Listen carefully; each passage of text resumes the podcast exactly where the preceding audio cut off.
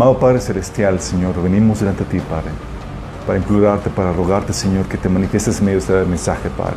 Habla a de mí, te suplicamos, Señor, con claridad, con contundencia, con el poder de tu Espíritu Santo, Señor.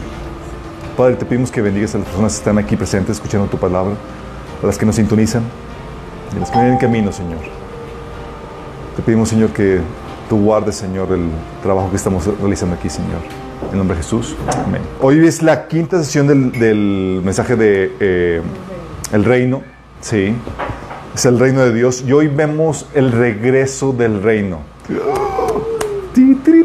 Ok, déjame darles un pequeño repaso de lo que hemos estado viendo para que nos pongamos en sintonía en cuanto a lo que, a lo, a, a lo que estamos platicando. ¿sí? En la primera sesión estuvimos platicando acerca del origen del reino de Dios. De ahí eh, eh, aclaramos, entendimos a lo que se refiere con el reino. Vimos que el reino es el dominio que Dios nos dio al hombre sobre la tierra, sobre su creación, sobre la creación de Dios. Nos puso como reyes aquí, como sus representantes. Y el reino de Dios es el gobierno de su espíritu en el hombre y a través del hombre sobre su creación en un estado de perfección. Eso es lo que es el reino de Dios. Sí. El reino de Dios habíamos comentado que abarcaba todas las áreas de la vida porque Dios es creador de todo. Abarcaba la familia, la política, las artes, la educación, todo. Sí. Y en ese eh, eh, estado de perfección el hombre caminaba con Dios, Dios moraba con el hombre y había una perfecta comunión, relación y armonía entre todo el cosmos, toda la creación de Dios estaba en perfecta armonía, había vida, vida eterna y armonía. ¿sí? Luego viene la caída del reino, lo que comentamos en la sesión 2. Y ahí platicamos cómo lo que sucedió con la salida de Dios de la vida del hombre y su reino. Se salió Dios se separó el hombre de Dios, el Espíritu Santo salió del hombre y salió de, de, sus reinos, de sus, de sus, dominios. Y con eso llegó la entrada de Satanás, ese espíritu demoníaco que, y sus huestes para gobernar o para operar en el corazón del hombre. ¿sí? Entonces, la antítesis al reino de Dios es el, es el reino de Satanás, que es la operación del espíritu del, del enemigo en el hombre y a través del hombre para traer mayor muerte y descomposición en la creación de Dios. ¿sí? Y habíamos comentado que eso lo que ocasiona es que el enemigo, las huestes de, huestes de maldad, fortalecen y engrandecen a los pecadores, permitiendo con ello abusos, injusticias, perversiones de más en más. ¿sí? Dice, oye, ¿por qué los malos prosperan? Ah, porque el príncipe de este mundo es Satanás y ayudan espiritualmente a la gente. ¿sí? También habíamos platicado de la promesa y la expectativa del reino de Dios, que Dios no nos dejó en esa situación de, de decadencia, sino que nos dio una promesa, el regreso del reino. ¿sí? Y ahí, aprendimos que la esperanza y la expectativa que Dios sembró en el corazón del pueblo de Israel fue aumentando en detalle y en definición. Sabíamos que venía un Salvador que vendría a rescatarnos de la, del estado caído en el que nos encontrábamos, pero no sabíamos cómo iba a ser la, situación, descendiente quién iba a ser, cómo iba a ser la situación. Y aprendimos que iba a ser un descendiente de David que ocuparía su trono y traería de vuelta el reino de Dios sobre la tierra, venciendo la muerte al reino del enemigo resucitando a los santos y trayendo de, vuel de vuelta la, gloria del, reino de Israel. ¿sí? En la sesión pasada vimos el acercamiento del reino de Dios. ¿sí? Que la... habíamos platicado que el reino de Dios se acercó, no llegó por completo. ¿sí? Porque habíamos platicado que la llegada del reino en nuestra condición, en nuestra condición pecaminosa implicaría nuestra destrucción, ¿se acuerdan? Porque habíamos comentado que lo corruptible no puede heredar lo incorruptible. 1 Corintios capítulo 15. ¿sí? Y que ¿quién puede entrar en el reino de Dios? Dijo Jesús, humanamente es imposible. ¿sí? Entonces, ¿qué hace Jesús? Jesús obtiene la base legal sobre nosotros y la creación pagando nuestra deuda. Y con ello despoja la muerte y el Hades de su autoridad. O sea, condición pecaminosa, merecemos morir. Pero cambien las reglas del juego. ¿Sí? Y ahora Dios nos da vida eterna, ¿sí? Ya no muere el que peca, muere el que rechaza la salvación que Jesús ofrece, ¿sí? Bueno, para que sacarlo de esa situación de, peca, de, pecado, ¿sí? Entonces nuestra encomienda ahora es anunciar este periodo de amnistía. El rey ofrece perdón de pecados en su nombre a los que se rindan a él. Lucas 24, 47 habla acerca de eso y nos encarga, nos da la encomienda de anunciar estas buenas nuevas de el rey ofrece el perdón a todos los criminales, a todos los que se han rebelado en contra de Dios, ofrece el perdón, amnistía, perdón de pecados y acceso al reino de Dios en este presente tiempo. Y nos avisa, nos encomienda a nosotros la tarea de, publicar estas buenas nuevas. El rey ya vino y te da la opción de entrar a su reino y te ofrece el perdón de pecados.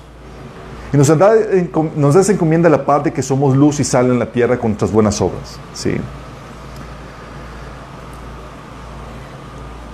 Ahí nos quedamos la sesión pasada. Sí. Y hoy platicamos, vamos a platicar acerca del ya regreso del, reino. Sí. Hoy tú decías, oye, bueno, el Señor nos mandó por todo el mundo a ir y a ser discípulos, a anunciar el Evangelio, las buenas noticias, las buenas nuevas del perdón, del periodo de amnistía que Dios nos está dando para poder entrar al reino. Pero nos encontramos con que la Biblia profetiza que el mundo rechaza el mensaje de Dios y a Dios mismo. ¿Sí? Dice que donde es una especie de desilusión porque muchos cristianos sé que esperan el último gran avivamiento o tienen en mente la idea de que el cristianismo va a conquistar al mundo. ¿Sí? Y que Jesús solamente va a llegar así como al, al corte listón. Sí, ya, Señor, ya conquistamos a todos aquí y le puedes venir a cortar el listón, sí. Pero la Biblia enseña todo lo contrario. Nos encontramos en un mundo que ha rechazado a Dios y a su rey. Sí, que no quiere entrar al reino de Dios. Es aquí donde se cumple eh, el cumplimiento completo de Isaías 53.1 o Juan 12.38 que dice, Señor, ¿quién ha creído nuestro mensaje? ¿Y a quién se le ha revelado el poder del Señor? Aquí está aplicando Jesús que decía, Señor, pueblo de Israel no me creyó, pero también aplica la iglesia con nuestro trabajo, con el, la continuidad del ministerio de Jesús de ir a anunciar las buenas nuevas. Dice, Señor, ¿quién ha creído? Sí. Por eso dice la Biblia que ante este rechazo, en Mateo 24, dice que todas las naciones te odiarán a ti como cristiano por causa de Jesús. Imagínate la condición de rechazo mundial. Está hablando de todas las naciones. ¿Te acuerdas que Jesús nos mandó ser discípulos a todas las naciones? Bueno, todas las naciones le dan la vuelta al rey. Por eso dice en 1 Juan 3, 13 que nos da la palabra de consuelo diciendo, hermanos, no se extrañen si el mundo los odia. Sí, y muchos cristianos se extrañan todavía. Porque la Biblia dice en 2 Timoteo 3, 13 que los malos y los impostores serán cada vez más fuertes. Engañarán a otros y ellos mismos serán engañados. O sea, está hablando de que la maldad va a aumentar, los malos van a ser más fuertes. Tal así que en, Mate, en Isaías 24, del 5 al 6, dice que la rebelión, la rebelión tal del mundo va a ser que va a ser va a llegar a tal punto que va a ocasionar la maldición mundial en contra, digo, la maldición de Dios en contra del mundo entero. Dice, la tierra sufre por los pecados de sus habitantes, porque han torcido las instrucciones de Dios, han violado sus leyes y quebrantado su pacto eterno. Por lo tanto, una maldición consume la tierra sus habitantes tienen que pagar el precio por su pecado. Wow, sí. Y ese rechazo generalizado lo que va a hacer es que va a preparar el surgimiento del anticristo. Segundo Timoteo 2, 3 dice, no se engañen de ninguna manera, porque no vendrá el, eh, el día del Señor sin que antes venga la apostasía. La apostasía es el rechazo generalizado del mundo hacia Dios. Entonces va a decir que, que no va a venir sin que antes venga la apostasía y se manifieste el, hombre de pecado, el hijo de perdición. Lo grueso de este asunto es que no solamente se profetiza el rechazo del mundo al mensaje de Cristo, al Evangelio, al Rey de Reyes, sino que también se profetiza la descomposición y corrupción del cristianismo. Sí. Lejos de un avivamiento, la situación en la cual va a estar la iglesia va a ser un estado deplorable. La Biblia profetiza en Hechos 20, 1 Timoteo 4, 2 Pedro 2, que habrá falsos maestros dentro del cristianismo que van a introducir herejías destructivas. En Apocalipsis 2, 20 y 24 menciona que se van a introducir prácticas ocultistas que se, en Apocalipsis 3, del 1 3, menciona que se, van a, se abandona el cristianismo bíblico y ortodoxo para vender o dar un mensaje que se adapta al mundo. ¿sí? Esto va a propiciar el surgimiento de un sistema cristiano que va a perseguir a los verdaderos creyentes. O sea, un falso sistema cristiano que persigue a los verdaderos creyentes. ¿Tú has imaginado eso? Y lo hemos visto a lo largo de la historia con la Inquisición. Pero es solamente el comienzo. Ahí se, menciona que en la Biblia que se van a perseguir a los que enseñan, distribuyen o traducen la Biblia, ¿sí? Que se persigue y se criminaliza, se criminaliza a los que están dispuestos a, a, no comprometer la palabra de Dios en pro de la, del sincretismo, de la unión, ¿sí? De hecho, la Biblia habla de que se persigue a los que se mantienen fieles a las enseñanzas de Jesucristo en Apocalipsis. Y este falso sistema cristiano va a ser aceptado y alabado por el mundo. Entonces va a haber una especie de falso cristianismo que el mundo lo va a recibir y lo va a aceptar y lo va a, tomar como suyo. ¿sí? El cristianismo en este entonces va a estar caracterizado por personas no regeneradas, gente egoísta y carnal, que no va a querer escuchar la sana doctrina. Segundo Timoteo 3, Judas 1, Segundo Timoteo 4 habla acerca de eso se va a enseñar por lo mismo, van a, van a acudir a, maestros o a gente pseudocristiana que, que van a apelar a su egoísmo, a su ambición personal, a su avaricia. Van a predicar prosperidad, comodidad, felicidad en este tiempo presente. Si ya no haber llamamiento a, y ya no hay llamamiento al arrepentimiento o a la regeneración o incluso sufrir por causa del Evangelio. Este mensaje se vuelve políticamente correcto. Sí. Ya no se sufre por causa del mensaje ya no hay incomodidad. Y ante esta situación solamente va a quedar un pequeño grupo de creyentes que se van a mantener fieles y despiertos espiritualmente. De todo el cristianismo va a ser una minoría. Apocalipsis 3.10 dice la promesa de Dios ante, este grupo de personas. Dice, por cuanto has guardado la palabra de mi paciencia, yo te guardaré de la hora de prueba que ha de venir sobre el mundo entero para probar a los que moran sobre la tierra. Ustedes, en cambio, hermanos, no están en oscuridad, dice 1 Tesalonicenses 5, de 4 a 6, dice, no están en oscuridad para que ese día los sorprende como un ladrón. Todos ustedes son hijos de la luz y del día. No somos de la noche ni de la oscuridad. No, no debemos, pues, dormirnos como los demás, sino mantenernos alerta y en nuestro sano juicio. Está hablando que solamente una, una parte de la iglesia se mantiene despierta. De hecho, una, varias de las iglesias Jesús le decía, Jesús le decía a, una, a varias de las iglesias que despierta, porque estaba dormida. Se va a encontrar la gran parte de la cristiandad dormida, solamente un pequeño grupo despierto. Ante esa situación, quiero que te visualices esto. Estamos hablando de una situación donde el mundo le da la espalda a Dios e incluso la iglesia. Sí. La iglesia, lejos de conquistar al mundo para Cristo, el mundo termina conquistando a la iglesia. Solamente pocos se mantienen, una minoría se mantiene fiel. Por eso, chicos, el tiempo del regreso del Señor, ¿saben cómo se le conoce? Se le conoce como el día de venganza. Ese periodo del regreso del Señor, de la segunda venida, en la Biblia se refiere como el día del Señor, el día de venganza. ¿sí? Y es aquí donde entiendes por qué el reino de Dios se va a establecer en la tierra a la fuerza. ¿Se imaginan eso? A la fuerza y violentamente va a ser literalmente una conquista del mundo. ¿Quién quiere comentarles un sueño? Que tuve hace unas dos semanas. Me levanté muy temprano en la mañana y wow, fue el sueño muy interesante y me tienes en la oscuridad escribiendo el, sueño. De hecho, me acordé hasta hace rato, ni siquiera lo tenía preparado, pero lo bueno es que lo, anoté. Pero soñé que la nación de Israel encontraba el anillo, la corona y el escudo y el báculo para coronar al Mesías. no, no existen tal cosas, pero en el sueño encontraban todos esos artefactos antiguos, sí y descubrían los elementos para la coronación muy antiguos y otros eh, que, habían preparado recientemente. Y se encontraban la gente eh, atareada organizando la coronación mientras disfrutaban, discutían entre sí porque encontraban que todo apuntaba en el sueño a que yo era el Mesías. Imagínate.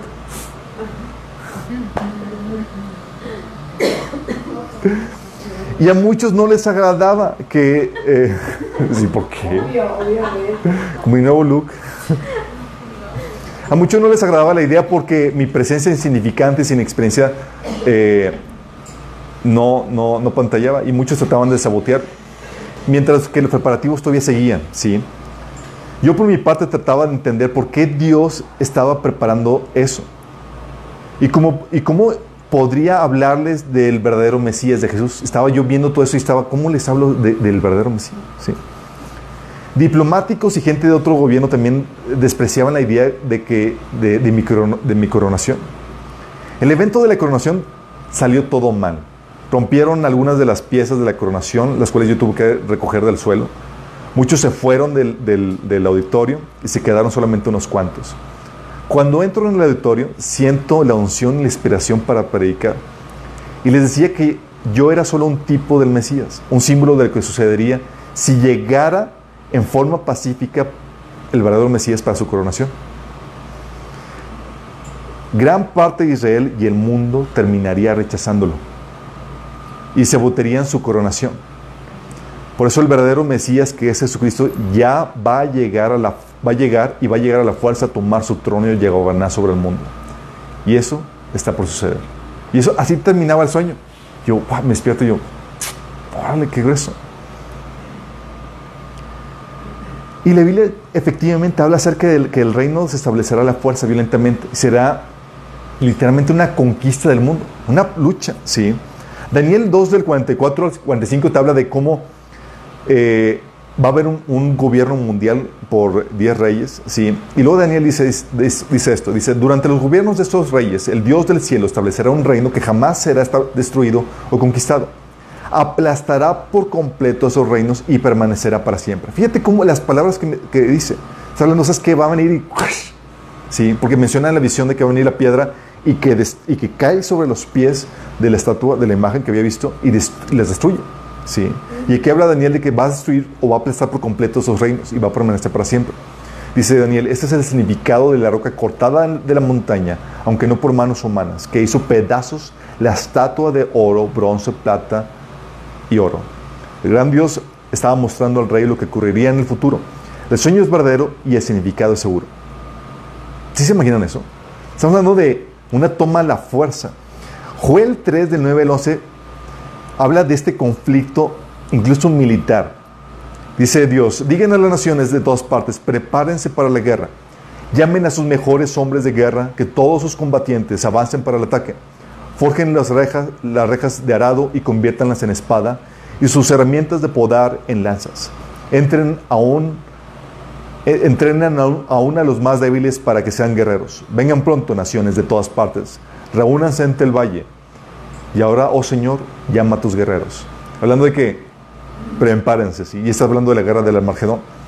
Apocalipsis 6, 14, 16, 14 dice que, que incluso demonios van a preparar y van a hacer señales y van a ir a los reyes de toda la tierra para reunirlos para la batalla del gran día del Dios Todopoderoso. ¿Te imaginas eso?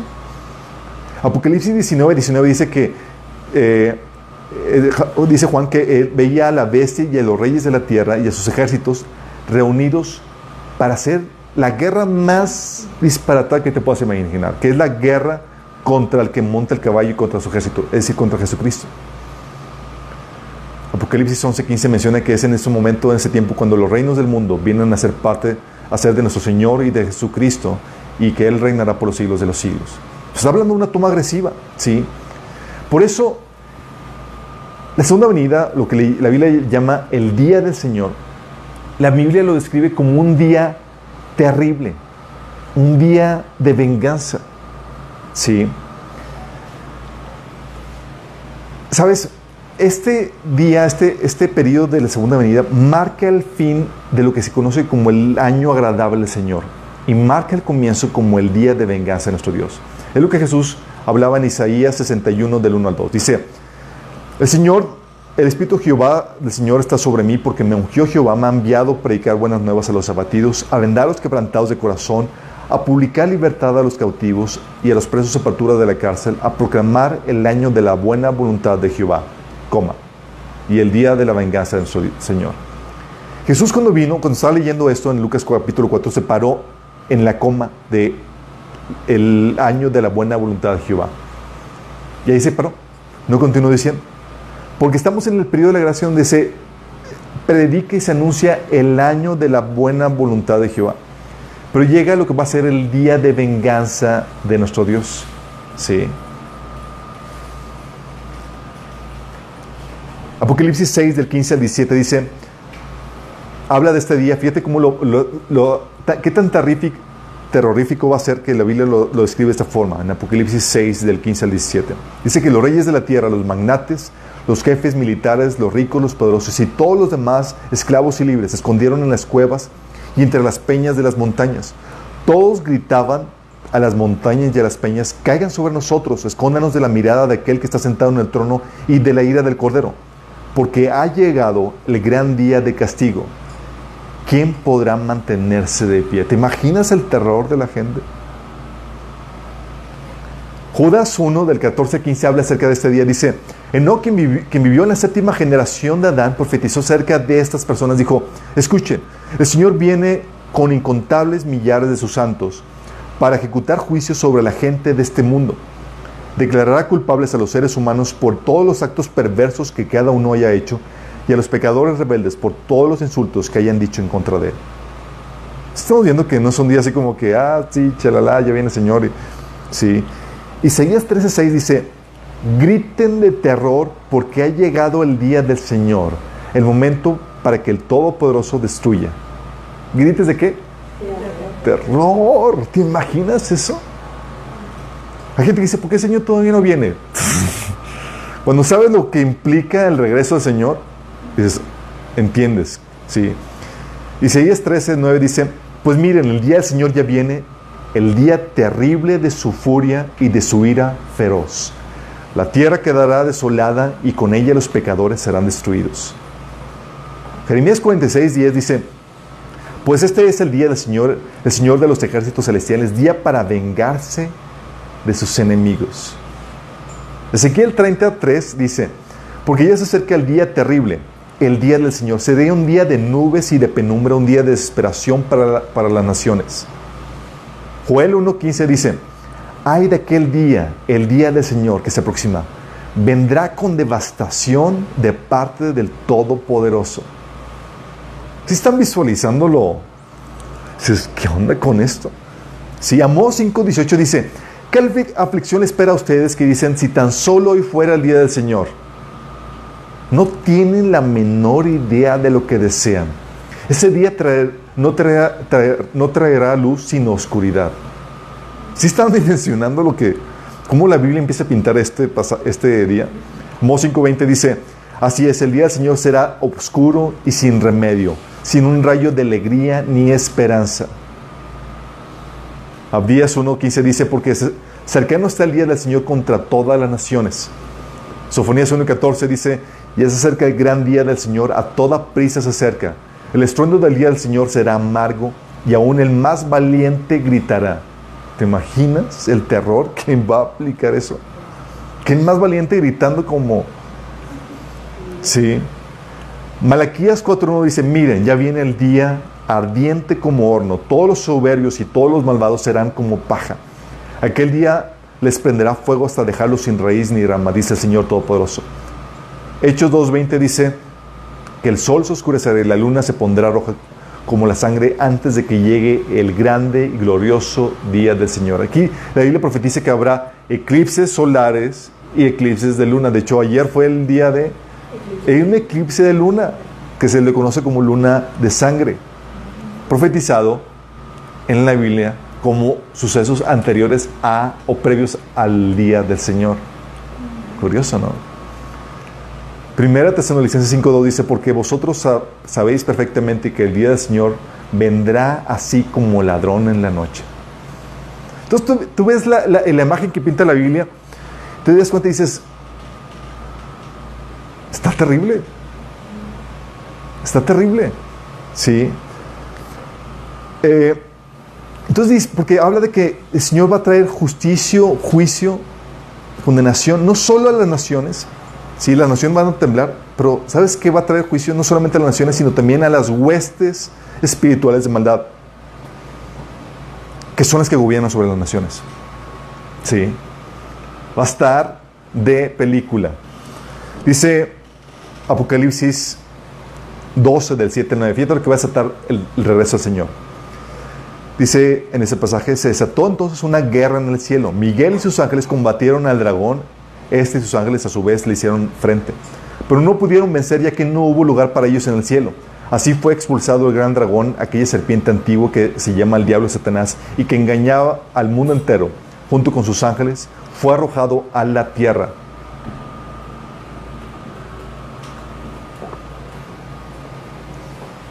Isaías 24, del 21 al 22, dice que en aquel día el Señor va a castigar, dice el Señor castigará a los poderes celestiales en el cielo. ¿Quiénes son los poderes celestiales?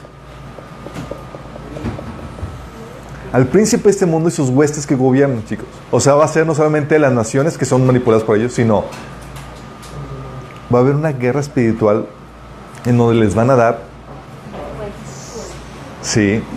Se castigará a los poderes celestiales en el cielo y a los reyes terrenales en la tierra. Dice, serán amontonados en un pozo como prisioneros entre rejas y después de muchos días se les castigará. ¿Sabes qué dice en Apocalipsis 20, del 1 al, al, al 20? Dice que a Satanás y sus huestes se van a meter en el abismo sin fondo.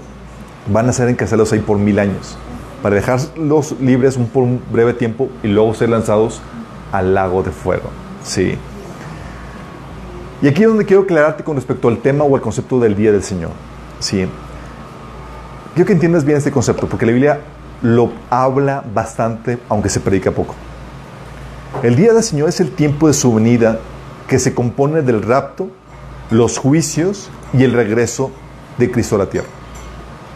Sí, te repito, el día del Señor lo compone su segunda venida que lo incluye el rapto, los juicios y el regreso de Cristo a la tierra. El día del Señor comienza con una parte sorpresa, que es el rapto. Le siguen los juicios de Apocalipsis y termina con una parte predecible que es la batalla final contra el anticristo y sus ejércitos. ¿Sí? Entonces cuando dices, Oye, ¿qué se ve con la Biblia con el día Señor? Ah, es el periodo donde ya el Señor desata sus juicios y demás. ¿Sí? Comenzando con el rapto. ¿Sí? Y ese tiempo, chicos, en donde ya el Señor empieza a cumplir las cosas que dejó pendientes. ¿Se acuerdan de todo que la gente que dejó pendiente habíamos platicado? Oye, todavía falta salvar a Israel, restaurar el reino de Israel, tomar, que Jesús tome el trono de David, establecer el reino de Dios en toda la tierra. Por eso oramos que venga tu reino tiene que resucitar a sus redimidos, recompensarlos, tiene que juzgar a los vivos y a los muertos, tiene que poner a todos sus enemigos por estrado de sus pies y reinar para hasta eh, y entregar el reino a su Padre. Tiene que lograr la victoria final sobre el hombre rebelde, la muerte y Satanás. Y tiene que erradicar el pecado y establecer la justicia perpetua. Tiene que entregar la ciudad que él ha edificado, la Nueva Jerusalén, para habitación de Dios y su pueblo. Y déjame decirte esto, toda esa gente pendiente que hemos estado diciendo, se va a cumplir. Dios no es mentiroso. Y el reino mesiánico, el reino de Dios, va a regresar, va a cumplirse. Hay, fíjense, eh, tal es la, la, cantidad de pasajes que hablan de este reino. Damos de parte una idea. Sí, 1845 referencias hay en el Antiguo Testamento. 318 referencias en el Nuevo Testamento.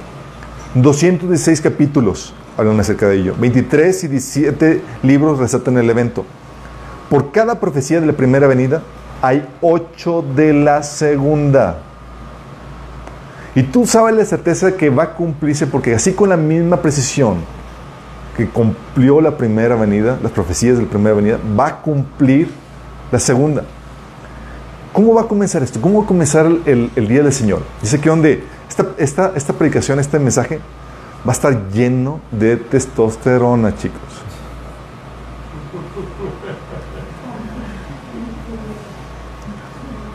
Tal vez a las mujeres no, les vaya a emocionar, pero... sí, dices que las mujeres como que vamos a ver una película y los hombres buscan acción acá, la, la batalla. Y, la mujer es chick flick acá, romanticón, ese tipo de cosas. ¿sí? Y el Señor tiene para todos dentro de, este trama glorioso que el Señor ha establecido. Pero ¿cómo empieza todo? Primer acto, antes de la conquista, antes de la invasión a la tierra, se retiran a los embajadores de la tierra. Sí. Ya cuando se retiran, ¿sí saben que esto es un acto, es algo, es algo que hacen todas las naciones que entran en guerra? Antes de que vaya a comenzar la guerra, los embajadores que estaban ahí en tal lugar lo retiran. Sí. Lo mismo va a suceder. Juan 14, del 2 al 3 menciona eso.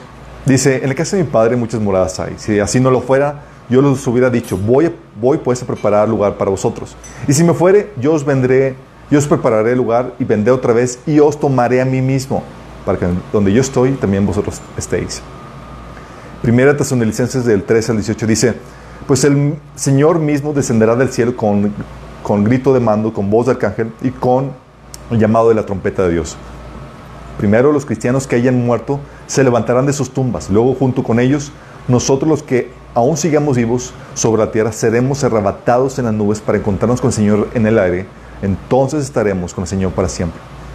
Quiero que entiendas esto, como esto es algo, un juicio mundial, global, la única forma de ahorrarte o escaparte del juicio es retirándote de la tierra. Sí. ¿Y cómo va a ser? 1 Corintios 15, 52 dice que sucederá en un instante, en un abrir y cerrar de ojos, cuando se toque la trompeta final, pues cuando se suena la trompeta, los que hayan muerto resucitarán para, vivir para siempre, y nosotros, los que ya estamos vivos, seremos transformados.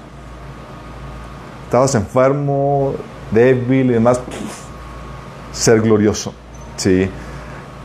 1 Corintios 15, 33 dice, pues nuestros cuerpos mortales tienen que ser transformados en cuerpos que nunca morirán Nuestros cuerpos mortales deben ser transformados en cuerpos inmortales. Entonces, cuando nuestros cuerpos mortales hayan sido transformados en cuerpos que nunca morirán, se cumplirá la siguiente escritura. La muerte es devorada en victoria.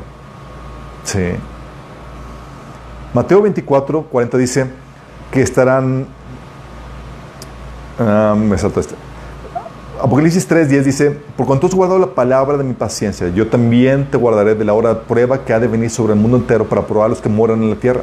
Señor nos va a rescatar de la hora de prueba. No vamos a ser partícipes de los juicios que van a, que van a sobrevenir sobre la tierra. El Señor va a traer a, rescatar a los suyos. Y lo que va a determinar esto va a ser ese rapto sorpresivo.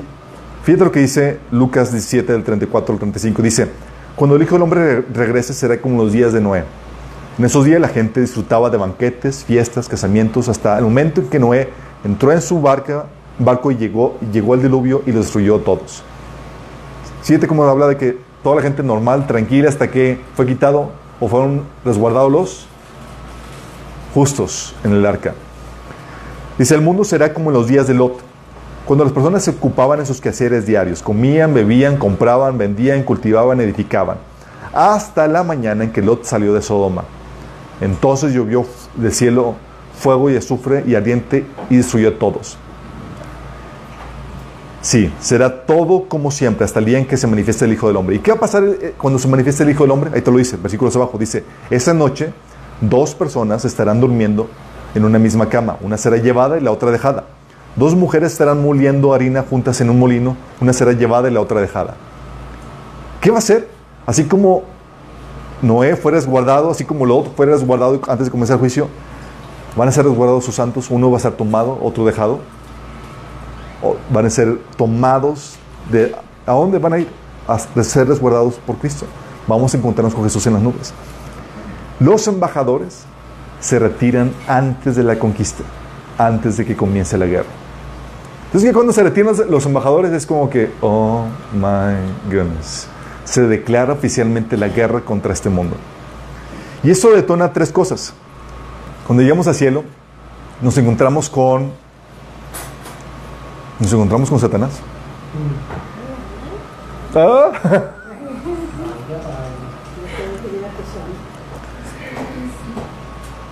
Queriendo ejercer o realizar la última acusación en contra de nosotros. Sí. Apocalipsis 12, del 7 al 12 dice, entonces hubo una guerra en el cielo. Miguel y los ángeles lucharon contra el dragón y sus ángeles. El dragón perdió la batalla y él y sus ángeles fueron expulsados del cielo. Antes los ángeles y los principados y potestades tenían audiencia ante el trono de Dios, ¿sí? discutían cosas delante de Dios, ¿sí? concernientes a nuestra actividad en este mundo. Dice, luego oí, em, ese, dice, este gran dragón, la, la serpiente antigua llamada el diablo Satanás, el que engaña al mundo entero, fue lanzado a la tierra junto con sus ángeles. Luego oí una voz que resonaba por todo el cielo. Por fin ha llegado la salvación y el poder, el reino de nuestro Dios y la autoridad de su Cristo. Pues el acusador de nuestros hermanos, el que los acusaba delante de nuestro Dios día y noche, ha sido lanzado a la tierra. Ellos lo han vencido por medio de la sangre del cordero y por el testimonio que dieron. Y, y, no amaron tanto la vida como para tenerle miedo a la muerte. Por lo tanto, alégrense, oh cielos, y alégrense ustedes, los que viven en los cielos. ¿Quién está viviendo ya en este, en este momento en los cielos? Nosotros. Por lo tanto, alégrense cielos y alégrense ustedes los que viven en los cielos, porque, pero el terror vendrá sobre la tierra y el mar, pues el diablo ha descendido a ustedes con gran furia porque sabe que le queda poco tiempo. Entonces eso detona, el rapto detona la expulsión de Satanás del cielo y comienza el gran engaño, chicos. Sí. Este gran engaño que va a tratar de encubrir lo que sucedió en el rapto. Va a dar paso a la gran rebelión en contra de Dios, sí, a la apostasía, y va a permitir el surgimiento del anticristo. Este gran engaño, muchos creemos que tiene que ver con el fenómeno ovni. Van a tratar de, tratar de enseñar o decir a la gente que los alienígenas se llevaron a la gente, ¿sí? Eh, ¿Y por qué decimos eso? Que pueden ser los ovnis, porque es un fenómeno que ya está operando de forma secreta, tal como la Biblia lo enseña. Este fenómeno se manifiesta del cielo, en el cielo, eh, y desde él, y puede servir como coartada perfecta para encubrir lo que realmente sucedió en el rapto. Pues se dirá que una raza de alienígenas se llevaron a los cristianos. Porque ¿crees que, ¿crees que el mundo se va a convertir cuando vean el rapto? Nada. Sí.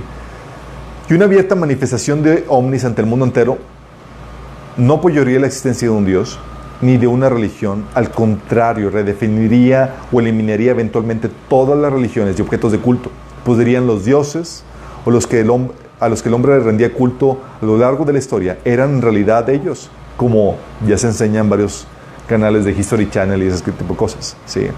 Ellos han estado con nosotros durante tiempos ancestrales y seguramente son ellos los que se han encargado de nuestra evolución. Un engaño sí, chicos, permitiría a Satanás presentarse ante el mundo como un alienígena que ha venido para llevarnos al siguiente paso evolutivo que nos convertirían en superhombres o en dioses, en una raza superior como ellos. Algo así explicaría a la perfección por qué la gente de todo el mundo adorará a Satanás y al falso Cristo cuando éste se ha convertido por aquel en un superhombre, un dios aclamado por, como invisible después de haber estado moribundo. Eso también explicaría por qué a la gente de todo el mundo querría tener su marca pues querrían ser como Él. ¿sí? Entonces eso detona el gran engaño del rapto. Pero también da comienzo a los juicios de Dios con sus sellos. Apocalipsis capítulo 6 comienza en los juicios de Dios y comienza con los sellos. Y es aquí donde comenzamos con varias tandas, chicas. Chicos, son tres tandas. ¿sí? Primera tanda, los juicios de Dios que empiezan a desatarse sobre la tierra. Empieza a haber guerras, crisis económicas, hambres, epidemias, persecución no regional, sino mundial hacia los creyentes que se quedaron. Persecución y martirio. En esta primera tanda, chicos, dice la Biblia que mueren, sin contar a los mártires creyentes, una cuarta parte de la población mundial, 25%. ¿Sabes cuánto es en números actuales? Estamos hablando de más de 2 billones de personas. Billones de personas. ¿Sí? Dices, oye, pero siempre ha habido este, crisis económica. Sí, pero no a magnitud de la que menciona la Biblia, chicos. Y no en conjunto. ¿Sí? Y esos son juicios que Dios va a estar derramando. Si ya empieza el día de venganza del Señor. ¿Sí? Empiezan las crisis mundiales crisis económica, donde va terribles hambres, epidemias, guerras, muere una cuarta parte de la población mundial, y eso va a permitir el surgimiento de falsos cristos y falsos profetas, chicos. Que a tratar, la gente va a tratar de encontrar explicación de qué onda con eso van a surgir, no uno, sino varios. Y entre ellos uno va a tomar prominencia tomando ventaja de este caos que va a surgir. Uno de ellos va a ser el anticristo o el falso Cristo, ¿sí? que va a tomar el control a nivel mundial. También esto va a ocasionar, estas crisis van a ocasionar, y el rapto va a ocasionar, la unión mundial de todas las naciones. Se va a establecer un gobierno mundial con 10 reyes al frente, dice la Biblia. Se va eh, a establecer un sistema económico mundial para tratar de lidiar con la crisis que, que va a estar viendo.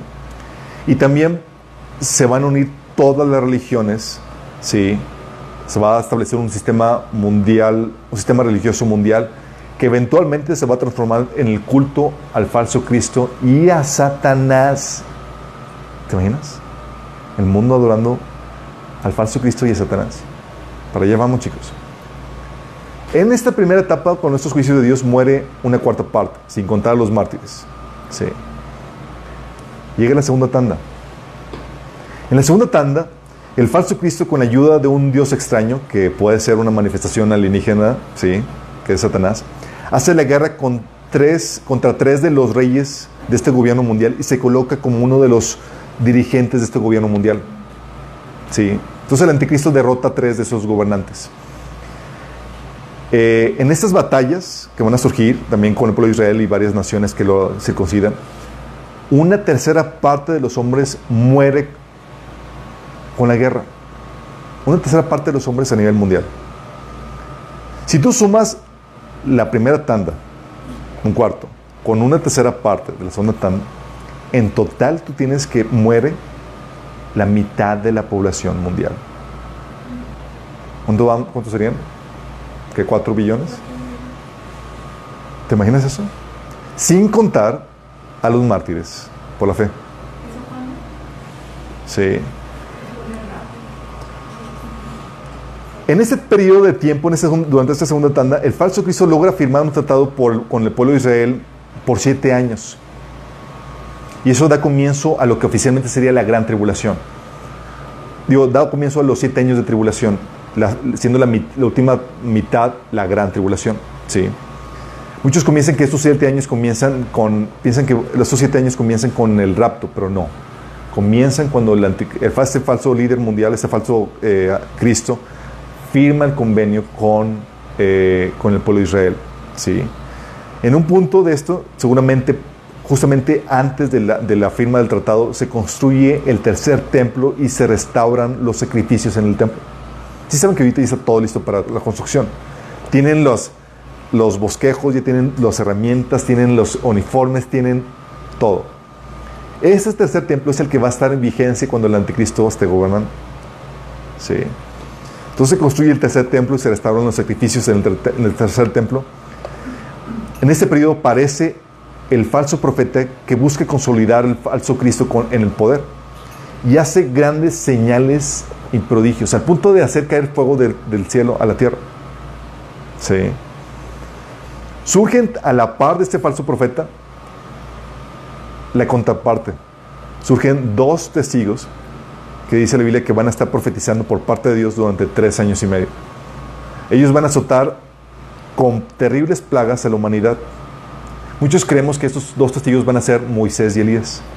Sí, porque van a azotar con fuego, con, con sangre en el agua y demás. Sí, de hecho, eh, seguramente son ellos los que van a, ocasionar que una tercera parte de la vegetación se queme, una tercera parte del mar se convierta en, en sangre y muera, una tercera parte. Una tercera parte de las aguas se, hagan amargas y terribles eh, y que haya oscuridad durante una tercera parte de- del día y de la noche. Si estás dando cuenta de las plagas que empiezan? En ese periodo van a surgir 144 mil evangelistas judíos que van a llevar a cabo su ministerio de compartir al pueblo de Israel. Sí.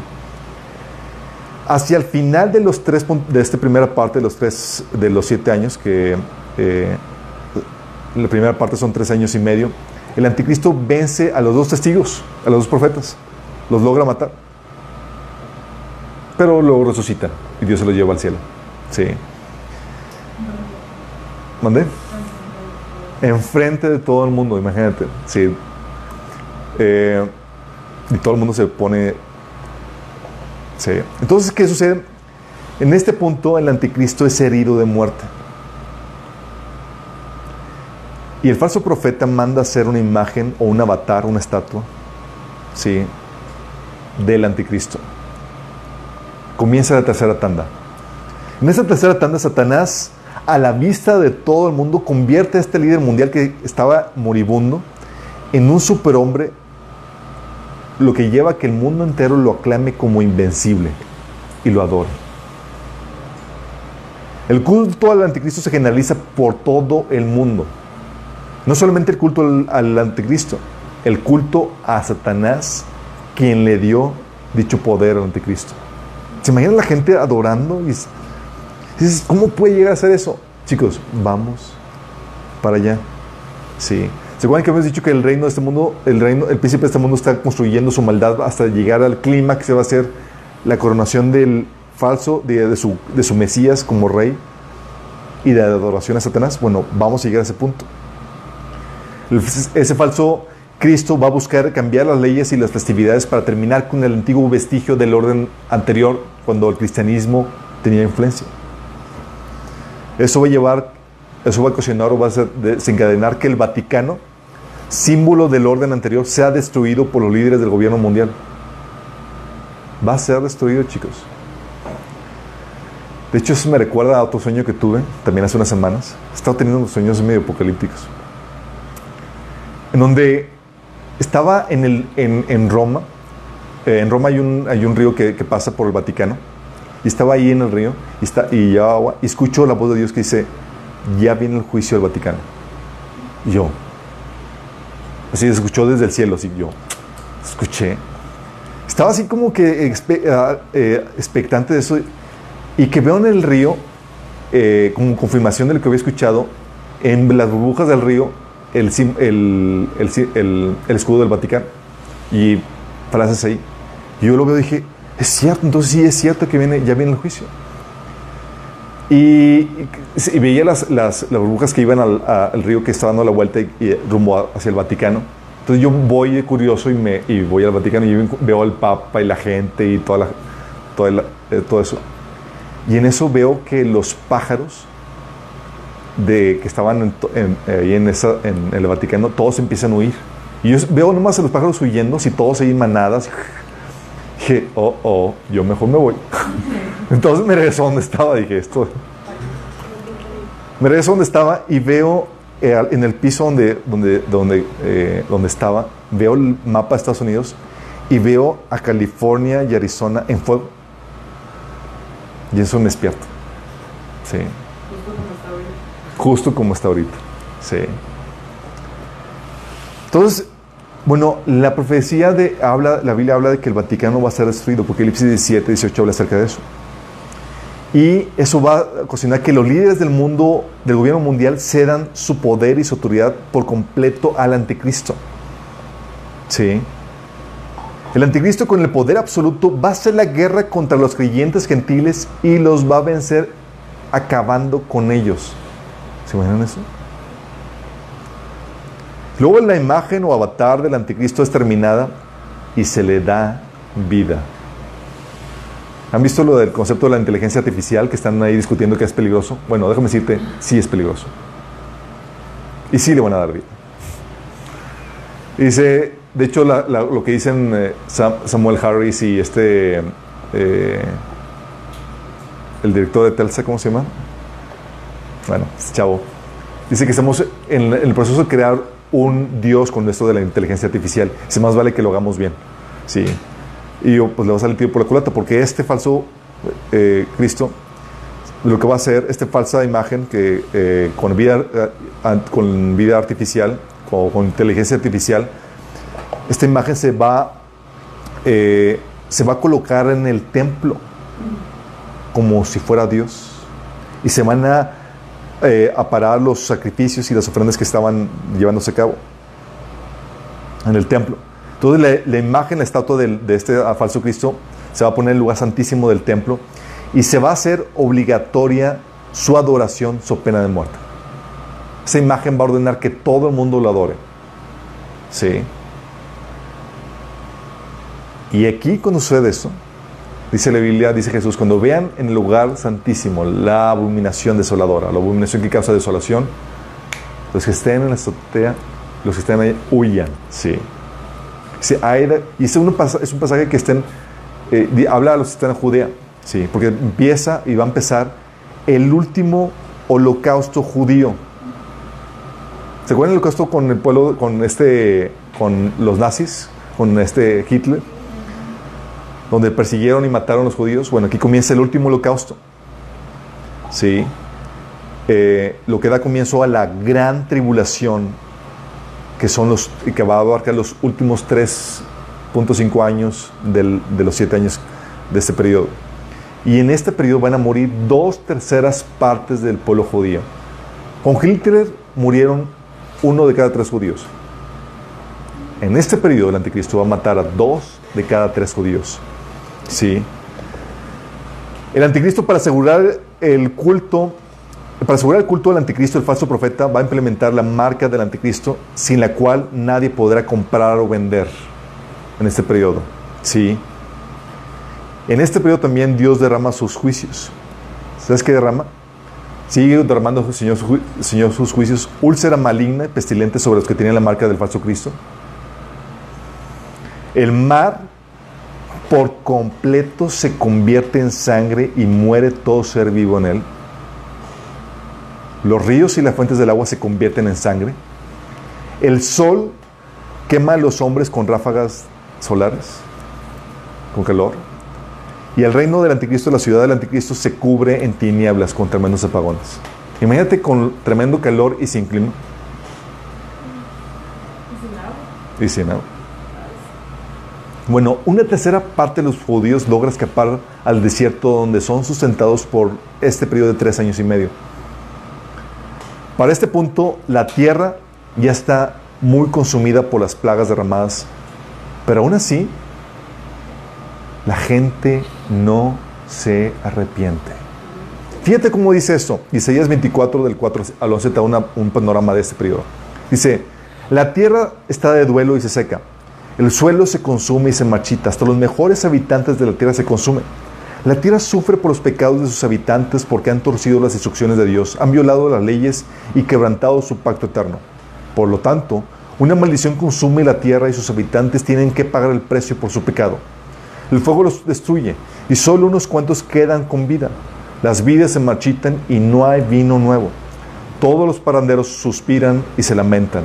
Se ha callado el alegre sonido de panderetas, ya no se escuchan los felices gritos de celebración y las melodiosas cuerdas de arpa están silenciosas. Se han acabado los placeres del vino y del canto, las bebidas alcohólicas se vuelven amargas en la boca, la ciudad se retuerce en el caos, todas las casas están cerradas con llave para que no entren intrusos, se reúnen las turbas en las calles clamando por vino, el gozo se ha convertido en la tristeza y la, la alegría ha sido expulsada de la tierra. ¿Te imaginas? Y aún así, con todas esas crisis, dice Apocalipsis 16, del 9 a 11, dice, y los hombres se quemaron con el gran calor y blasfemaron el nombre de Dios que tiene poder sobre estas plagas y no se arrepintieron para darle gloria. Dice más adelante otra vez en versículo 11, blasfemaron en contra del Señor del cielo por sus dolores y por sus úlceras y no se arrepintieron de sus obras. Qué fuerte, ¿no? Se fueron una rebelión total en contra de Dios. Entonces llega el ultimatum. Para este momento Israel se encuentra ante la espada y la pared y todo el pueblo en ese momento, ante tal crisis, ante tremenda gran tribulación, se convierte. Se hacen cristianos todo el remanente de Israel. ¿Y sabes qué hacen? Claman a Jesús claman a Jesús. Así es. De hecho, el propósito de la gran tribulación, ¿sabes para qué es? Llevar a Israel a tal punto de crisis y demás donde no le queda más que reconocer que Jesús era el Mesías. Porque ellos van a aceptar al inicio al falso Cristo como su Mesías. Y de repente, ups, es el que nos quiere matar. No es. Sí. Entonces se encuentra Israel entre la espada y la pared y el pueblo se convierte y clama a Jesús. Y Jesús escucha. Dice Zacarías 13:9, a este último grupo lo pasaré por, por el fuego y los haré puros.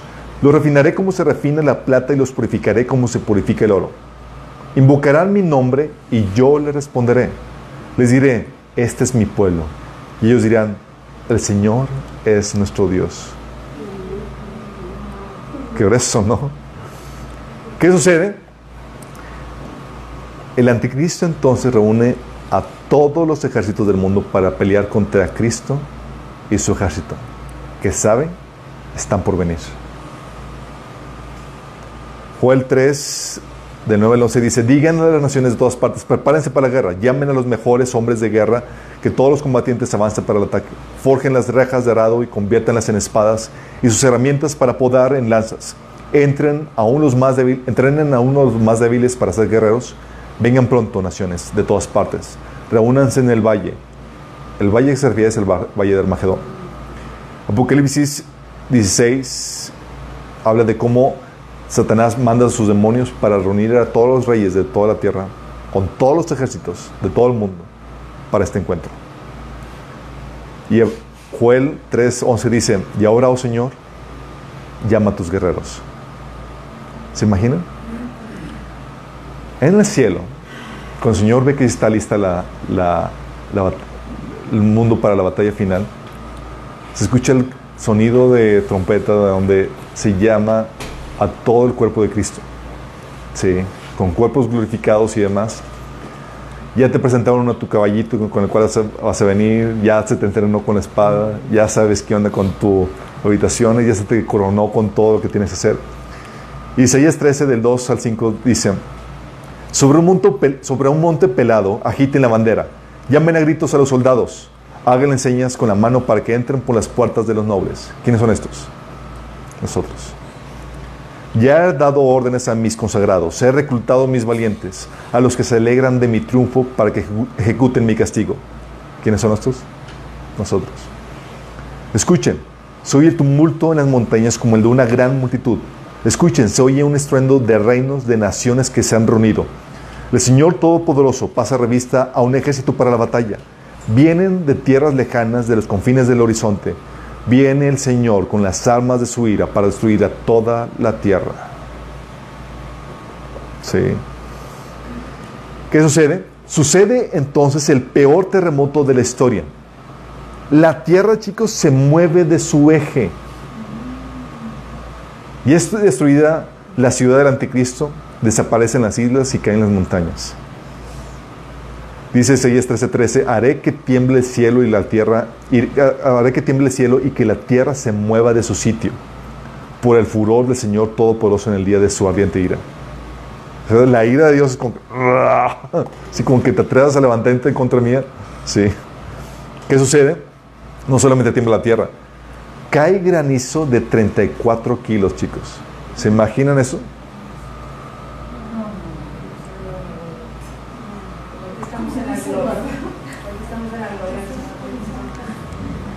Cae granizo sobre la tierra de 34 kilos.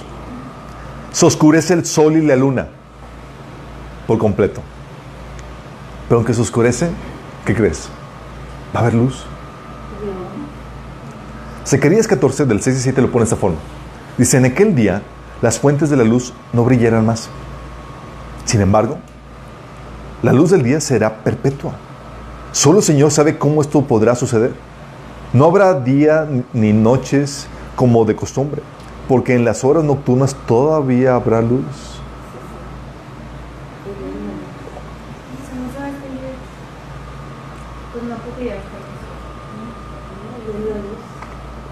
¿Se imaginan eso? Entonces, se abre el cielo y Jesús regresa con sus santos para hacer guerra en contra del anticristo, sus ejércitos, y salvar su pueblo y juzgar al mundo entero. Zacarías 14:3 dice, luego el Señor saldrá a pelear contra esas naciones como lo hizo en tiempos pasados. Apocalipsis 19 del 11 al 16 dice, entonces vi el cielo abierto y había ahí un caballo blanco. Su jinete se llamaba fiel y verdadero, porque juzga con rectitud y hace una guerra justa. Sus ojos eran como llamas de fuego y llevaban muchas coronas en la cabeza. Tenía escrito un nombre que nadie entendía excepto él mismo. Llevaba puesta una túnica bañada de sangre y su título era La palabra de Dios. Los ejércitos del cielo, vestidos de lino blanco y puro de la más alta calidad, los seguían en caballos blancos. ¿Quiénes van ahí? De su boca salía una espada afilada para derribar a las, naciones, Él las gobernará con vara de hierro y desatará el furor de la ira de Dios, el Todopoderoso, como el jugo que corre del lagar. En la túnica, a la altura del muslo, estaba escrito el título Rey de Reyes, Señor de Señores.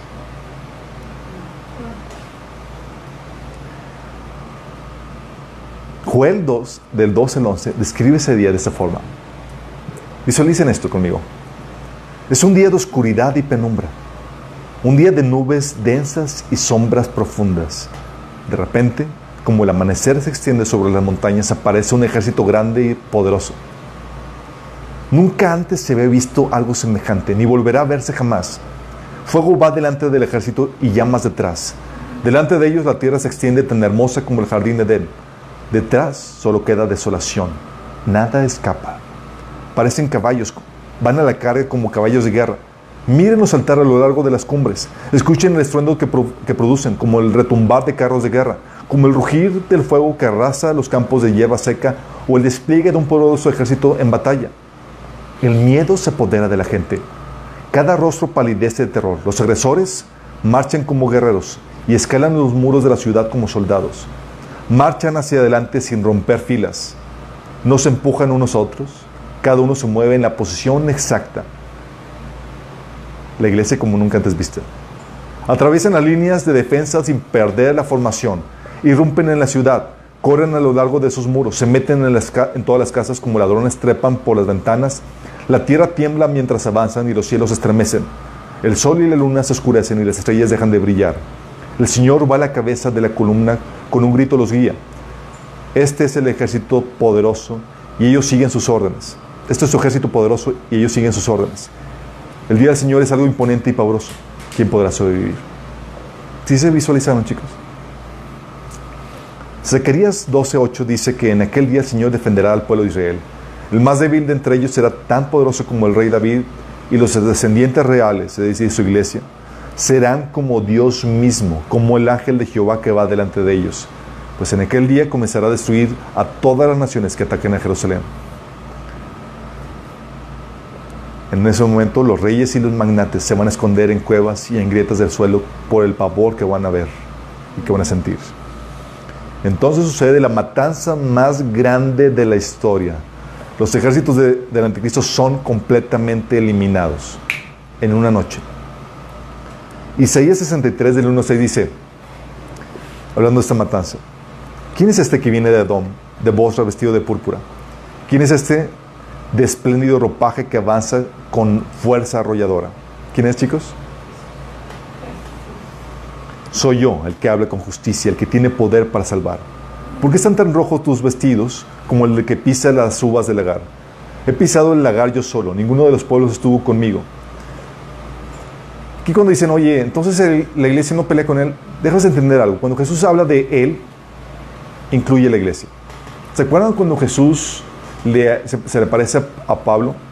Y le dice, Pablo, Pablo, ¿por qué me persigues? ¿Y a quién estaba persiguiendo Pablo? A la iglesia. Sí. Porque Jesús sabe, maneja la iglesia a, su cuerpo y él mismo como uno, mismo. Entonces cuando está hablando de que yo solo lo destruí, está hablando de yo solo corporal, de, forma corporativa. ¿sí? He pisado el lagar yo solo, ninguno de los pueblos estuvo conmigo. Los he pisoteado en mi enojo, los he aplastado en mi ira. Su sangre salpicó mis vestidos y manché toda la ropa. Ya tengo planeado el día de venganza, el año de mi redención ha llegado. Miren, miré, pero no hubo quien me ayudara. Me asombró que nadie me diera su apoyo. Mi propio brazo me dio la victoria, mi propia ira me sostuvo. En, el, en mi enojo pisoteé a los pueblos y los embriagué con la copa de mi ira. Hice correr su sangre sobre la tierra. ¿Se dan cuenta? El anticristo entonces y el falso profeta son apresados y lanzados al agua de fuego. La tierra, al final de, este, este, de esta fase, queda totalmente desolada.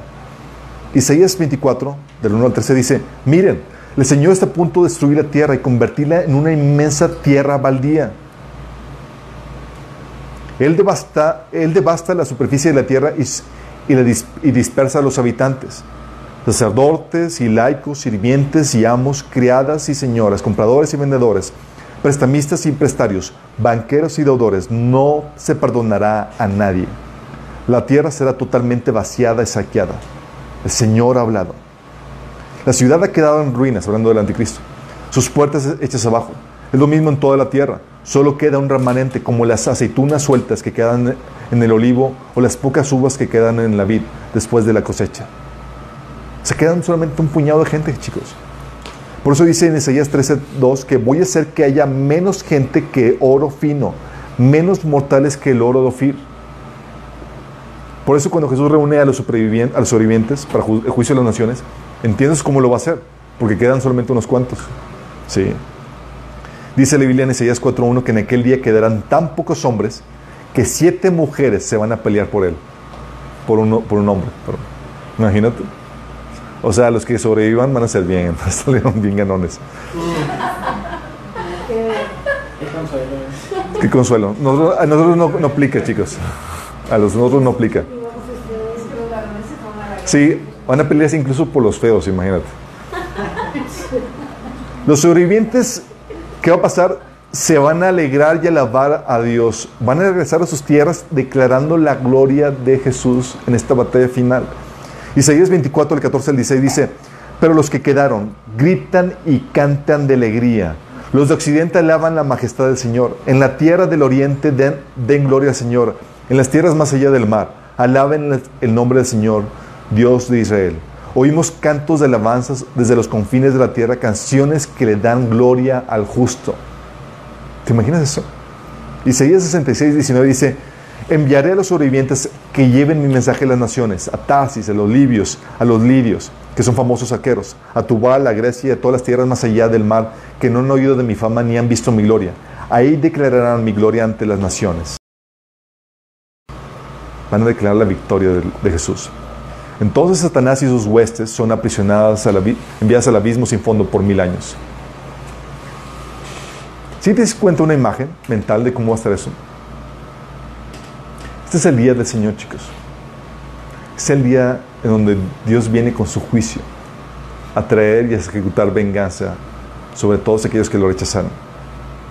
Si entiendes que no es un día así de, ah, placentero, charalá, va a venir y viene con terror y pavor, a tal punto que va a quedar así. ¿Qué tan cerca estamos, chicos? Para que suceda.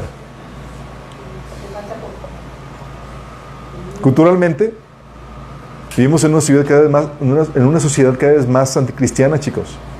La base ideológica está lista para encubrir el rapto y para que el anticristo pueda proclamarse como rey, como Dios. Religiosamente, todo está convergiendo, convergiendo en la unión de las religiones al mando del Papa. Todo listo para la reedificación del tercer templo de los judíos. Tecnológicamente, tenemos los medios de comunicación necesarios, armas inteligentes, armas nucleares, el comprar sin dinero y todos los medios para poder controlar y gobernar, eh, para que un gobierno mundial pueda gobernar y controlar a la, población. Económicamente se visualizan ya el jinete negro con la mayor crisis que el mundo haya experimentado. Los mejores economistas dicen, viene un cataclismo económico, que eso va a permitir la formación de un nuevo sistema económico mundial. Políticamente tenemos el resurgimiento de Israel como nación, el conflicto árabe-israelí, las leyes aprobadas para la persecución que ya están en vigor en Estados Unidos y en otros países. hace que unas cuantas semanas metieron en la cárcel a un cristiano que estaba compartiendo en una, en una desfile gay por compartir el Evangelio. O sea, ya están los preparativos para, este, para esta persecución. Catastróficamente, ¿cómo andamos? El aumento de terremotos, erupciones, y si luego aparte se, visualizan pestes en el horizonte. Señales, ¿cómo andamos? ¿Han visto? Reapareció la, estrella de Belén, tenemos las lunas rojas, eclipses solares en las festividades judías, columnas de humo, erupciones volcánicas y gente escuchando sonido de trompetas.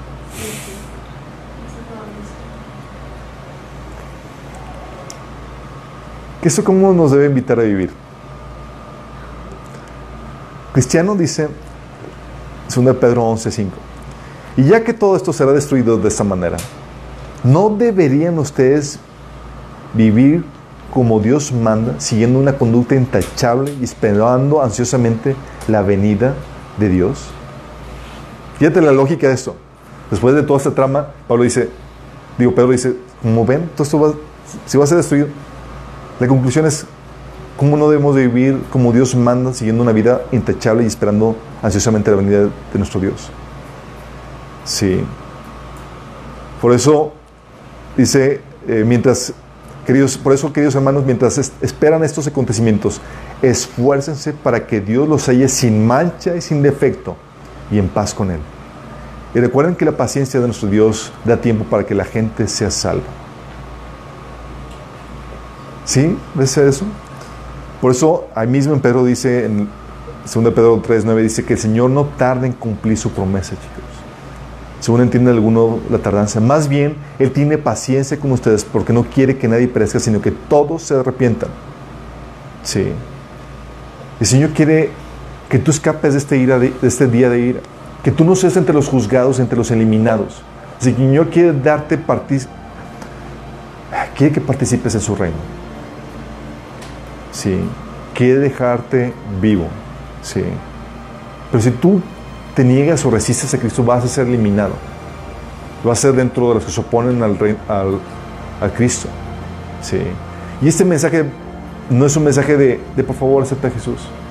Es un mensaje donde te decimos ahorita misericordia. Ahorita te podemos ofrecer el perdón de pecados, la vida eterna, el acceso a la entrada al reino de Cristo.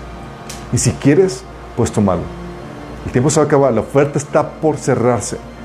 Sí, antes de que venga esto.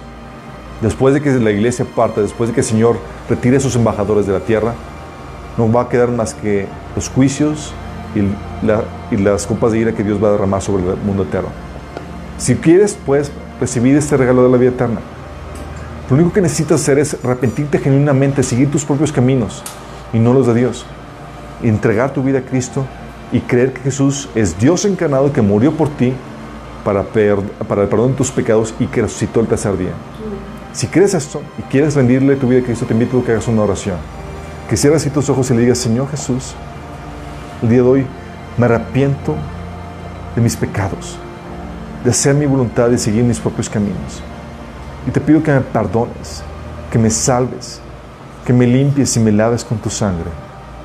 Yo creo que moriste por mí en la cruz y resucitaste para el perdón de mis pecados y, que, y hoy te acepto como mi Señor y mi Salvador. Entra en mi vida, dame tu Espíritu Santo para que pueda vivir una vida que te agrade a ti, Señor. En tu nombre, Jesús. Si hiciste esto, se va a manifestar de forma genuina si hay fruto de ese arrepentimiento. ¿Cómo se va a manifestar? Vas a empezar a leer la Biblia a partir del Nuevo Testamento y empezar a obedecer lo que el Señor empieza a instruirte y vas a empezar a congregarte, buscar una iglesia donde se enseñe la, palabra de Dios. Y en cuanto a nosotros, a todos los que demás que han aceptado al Señor, ¿sí visualizan o tienen una perspectiva de cómo ver este mundo después de esto? Ahora entiendes por qué Señor y cómo el Señor a lo largo del Antiguo y Nuevo Testamento siempre era un mensaje de advertencia y nosotros como sus embajadores, de que, hey chicos, ríndanse el reino, porque Dios ha marcado un día donde va a juzgar al mundo entero por medio de Jesús. Y cuando habla por medio de Jesús, te está incluyendo a ti y a mí como parte de su cuerpo. Sí. Y la idea es que nos animemos mutuamente, porque cuando tú ves esto que está por suceder, nuestros problemas, nuestras dificultades diarias empiezan a palidecer, porque sabemos que hay cosas más importantes en que fijar nuestra atención. ¿Sí? Oramos. Amado Señor, damos gracias, Señor, porque podemos visualizar, Señor, tu agenda. Y porque tú nos has hecho partes de esa agenda, Señor. Padre, que en este día, en este tiempo de gracia, en donde todavía, Señor, estamos aquí en esta tierra, que podamos vivir estas vidas santas y reprochables, Señor, sabiendo que tú estás por regresar, Señor. Que podamos seguir siendo esas luz en el mundo y, y testigos a los que todavía nos escuchan, Señor, de que tú ya estás por llegar para juzgar al mundo entero, Señor. Padre, concede a aquellos que faltan por conocerte el arrepentimiento, Señor. Aquellos destinados para salvación, concédeles ese arrepentimiento y salvación, Señor. Síguenos utilizando, Señor, hasta que tú regreses de vuelta por nosotros. Te lo pedimos en el nombre de Jesús. Amén.